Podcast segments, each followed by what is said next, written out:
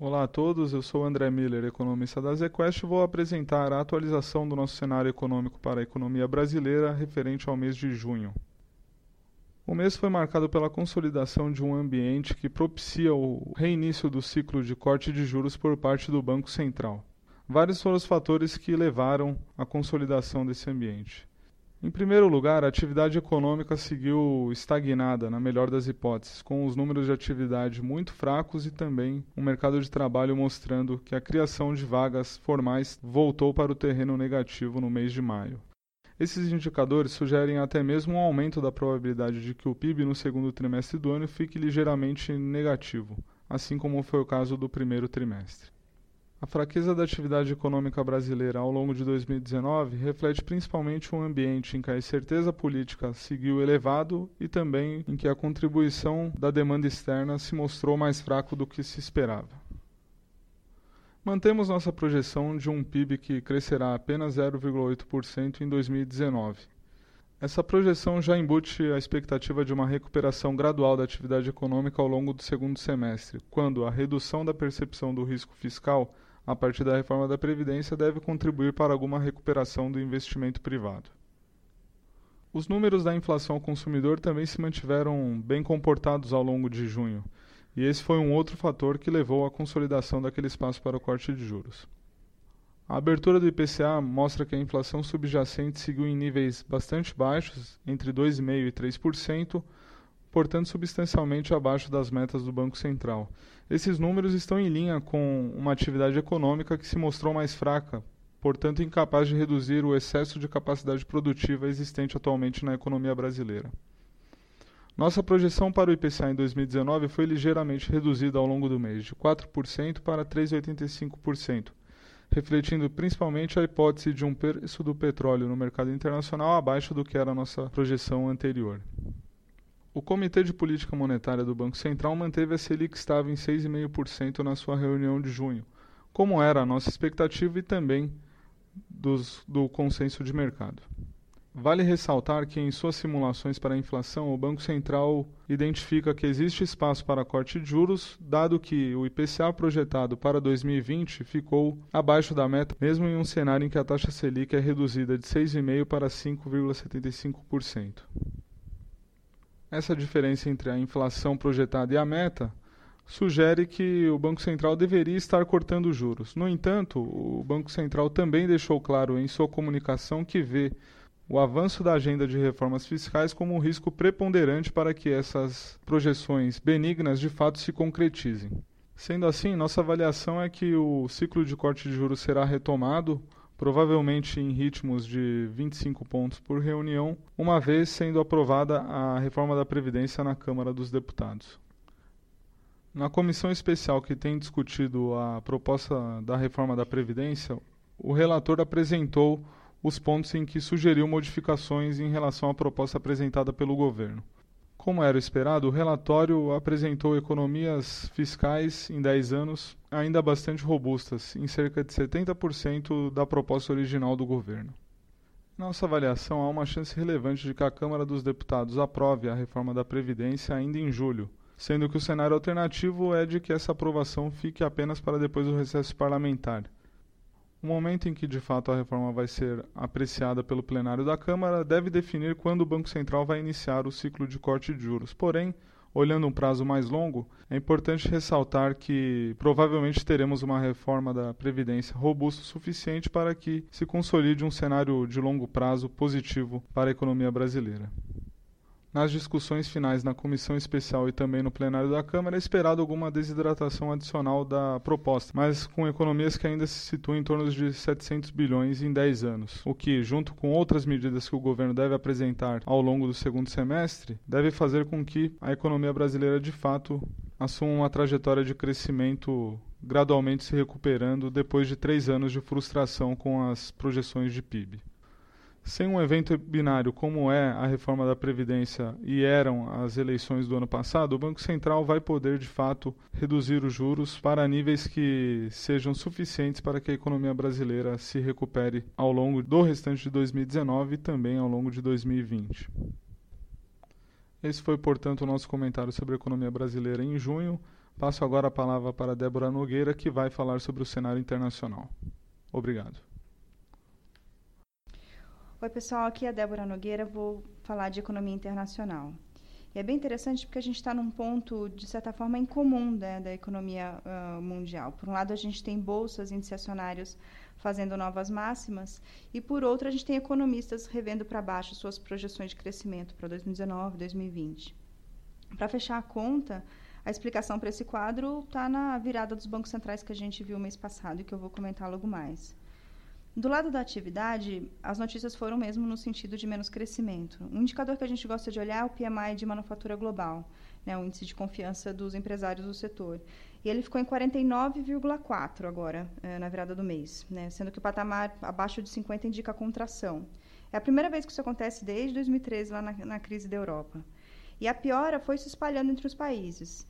É, antes a gente tinha a Europa indo muito mal, né? A Europa está desacelerando desde o ano passado. Mas agora a gente tem quase todos os países da Ásia também com, com índices abaixo de 50 e caindo em relação ao mês anterior.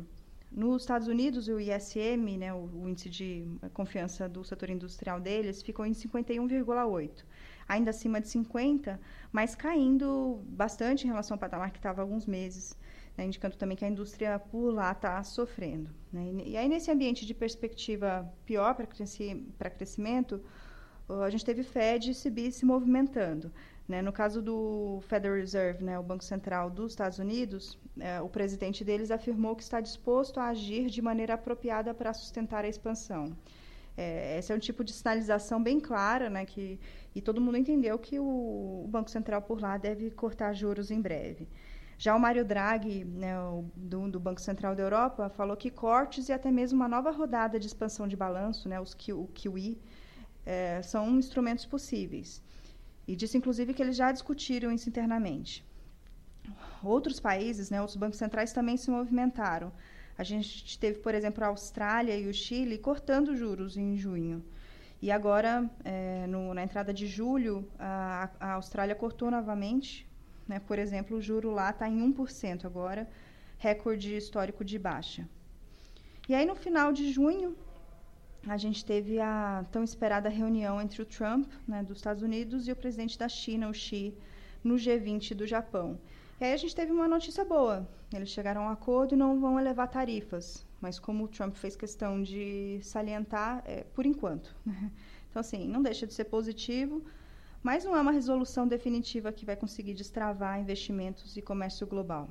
Então, assim, nesses próximos meses, agora até o final do ano, o que parece que realmente pode melhorar a economia global é estímulo dos governos, né, dos bancos centrais.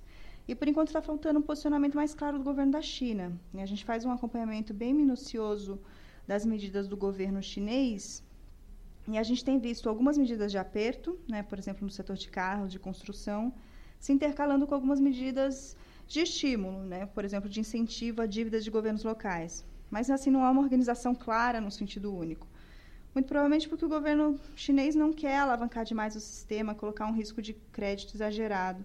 Já é uma economia muito alavancada. Né?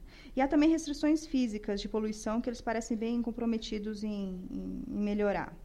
Então, assim, a nossa visão é que é muito importante ter uma virada desse apetite do consumidor chinês, né, para que a atividade global consiga melhorar no, nos próximos meses. Por exemplo, a China é responsável por, mais de 30% das compras de carros no mundo. E, por enquanto, a gente não vê ainda condições para essa melhora. É, então, a nossa visão fica de um crescimento ainda fraco no, no, segundo semestre da economia global e com a inflação ainda muito baixa, né? a inflação não é restrição para quase ninguém, é muito provável que juros sigam baixos e caindo nos próximos meses. Muito obrigada. Olá, pessoal. Eu sou Ana Luísa Abrão, uma das gestoras do Fundo Macro, e vou falar um pouco sobre as posições do mercado internacional nesse último mês. Como a Débora falou, a gente se deparou com um cenário macro para o internacional com três variáveis principais. A primeira é uma atividade mais fraca no mundo. A segunda era um ambiente de incerteza é, no comércio internacional. E a terceira eram bancos centrais uh, atuando para manter a confiança e o crescimento. Né? Os bancos centrais se tornaram uh, mais uh, dovish ao longo do mês. E com essas três informações, a gente tinha que construir um portfólio nas posições nos mercados internacionais, nesses principais mercados uh, de bolsa, moedas e juros. Quando a gente olhou para a construção de posições em bolsa, né, no lado pró-compra de bolsas, a gente via os bancos centrais do mundo é, atuando e estimulando o que, o que é bom para os ativos de riscos e principalmente para as bolsas. Mas, por outro lado, era difícil defender uma posição comprada em bolsa quando a gente tinha um, uma, um cenário de atividade piorando no mundo e muita incerteza por causa das questões de comércio. Né? Então, a escolha de, de montar posições otimistas em bolsas não era tão óbvia. No mundo de moedas, essa mudança dos bancos centrais, principalmente no Banco Central americano, que mudou o seu viés, né? O Banco Central americano ele vinha subindo juros e ele ah, sinalizou um, uma reversão disso, né? Um possível início de um ciclo de queda nos juros. Isso é, é uma sinalização muito forte para o dólar perder valor perante outras moedas, né? Para a gente operar um dólar mais fraco ao longo do, do último mês. A gente fez algumas posições nesse sentido, mas a convicção nessas posições de dólar mais fraco não era tão grande, porque a atividade americana ela ainda está bem. É, os Estados Unidos ele ainda tem um crescimento robusto e ainda tem um diferencial de crescimento dos Estados Unidos perante outras regiões do mundo. Então, justificar uma posição vendida em dólar é, muito grande, com muita convicção, não foi tão fácil. Né? Então, a nossa escolha para expressar as posições do mercado internacional no último mês veio no mercado de juros, né? principalmente no mercado de juros americano. A gente viu um ambiente de estrela se alinhando para juros mais baixos no mundo. Né? A questão de incerteza é mais baixista para juros, né? porque as treasuries são ativos que é, têm uma boa, um bom rendimento nesse, nesse ambiente de, de incerteza elevado. Por outro lado, os bancos centrais estavam dos nossos lados, é, com mais uh, estímulo, a gente teria, uh, via um bom risco-retorno nas posições de, aplicadas. E, por último, uma atividade mais fraca também é, corroborava uma posição de juros baixistas no mundo. Então, uh, houve uma concentração das posições é, de, no mercado internacional, tanto em aplicado em juros americanos é, e na venda do dólar. Né? Hoje a gente mantém essas posições, a gente ainda tem alguma exposição vendida no dólar e ainda temos uma posição aplicada nos juros americanos. Porque mesmo com a resolução das últimas questões de comércio, a gente vê ainda um cenário de, de muita incerteza para frente. Né? A atividade no mundo a, ainda não é claro que ela vai, vai se recuperar, a gente ainda não vê com muita convicção uh, uma, uma virada cíclica nos mercados internacionais. Né? Então, a gente prefere manter essas posições mais cautelosas, eh, diria assim, uh, no mercado externo. Obrigada a, a todos e a gente se fala no próximo mês. Bom, uh, olá, uh, sou Sérgio Silva, estou aqui para bater um papo com vocês a respeito da atribuição dos juros locais no resultado do fundo nesse último mês que passou, agora foi mês de junho. A gente tinha tomado a posição de concentrar é, as posições em apostas de juros. Acho que foi uma decisão acertada, foi um mês de resultado muito bom. É, mas eu acho que fica agora o desafio para frente da gente olhar e ver como é que a gente é, trata a posição de agora em diante. É, eu acho que algumas coisas importantes que aconteceram foram o seguinte: a gente efetivamente teve a confirmação de uma atividade muito fraca. É, eu acho que a gente está tendo um problema, como o André e a Débora já falaram, a gente está tendo um problema de crescimento global. É, o mundo está efetivamente crescendo menos do que todo mundo esperava no início do ano. A gente está tendo revisões baixistas de crescimento, está tendo menos confiança tanto de consumo quanto de investimento, e não é uma decisão muito fácil para os bancos centrais. Nesse cenário, particularmente falando de Brasil, a gente ainda tem uma reforma da Previdência que está sendo às vésperas de ser votada, né? Não, nem chegou a ser votado ainda. E ah, fica a dúvida ah, em relação a que qualidade de reforma a gente vai ter. É, por que, que eu digo isso? A qualidade da reforma da Previdência vai efetivamente fazer com que esse crescimento, quando a gente abrir a reforma e olhar ponto a ponto, a gente vai conseguir ver se a gente vai conseguir ter um crescimento uh, sustentável pelos próximos anos ou se a gente pode ter o que o pessoal no jargão de mercado chama de voo de galinha, né? que é um crescimento nada espetacular por pouco tempo e a gente teoricamente volta a ter alguns problemas que são muito relacionados à confiança de investimento de médio e longo prazo. A gente ainda vai ter que esperar, uh, a gente está às vésperas da votação, então tem todo esse questionamento se vai incluir estados e municípios, que categorias estão inclusas na reforma ou não. Eu acho que isso é de extrema importância, o que dificulta um pouco a nossa análise olhando para frente.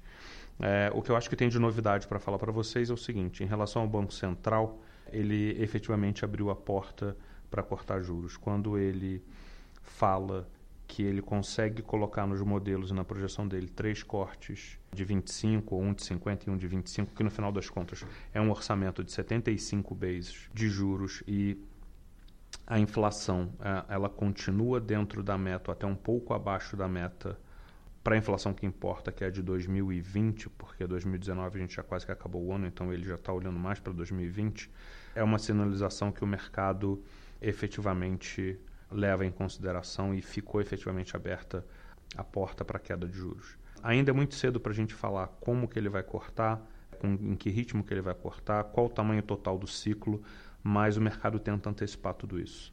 Claro que a gente tem aí um monte de condicionantes para isso. Uma delas é como que a moeda vai funcionar ou como que o real vai vai se comportar frente ao dólar. O ambiente externo é extremamente importante para isso, mas se a gente tiver uma reforma boa, uh, que traga confiança, é, muito provavelmente a gente vai ter todo o ciclo de concessões e privatizações que a gente já comentou nos meses anteriores, mas é, isso tudo vai fazer com que muito provavelmente o real se aprecie frente ao dólar e a gente vai ter mais uma coisa aí para contribuir para que a inflação fique mais baixa por um período de tempo um pouco maior. A gente continua com posições otimistas, a gente continua mirando no miolo da curva, não muito curto, nem a parte muito longa da curva, não muito longa por causa da incerteza que a gente tem em relação à reforma.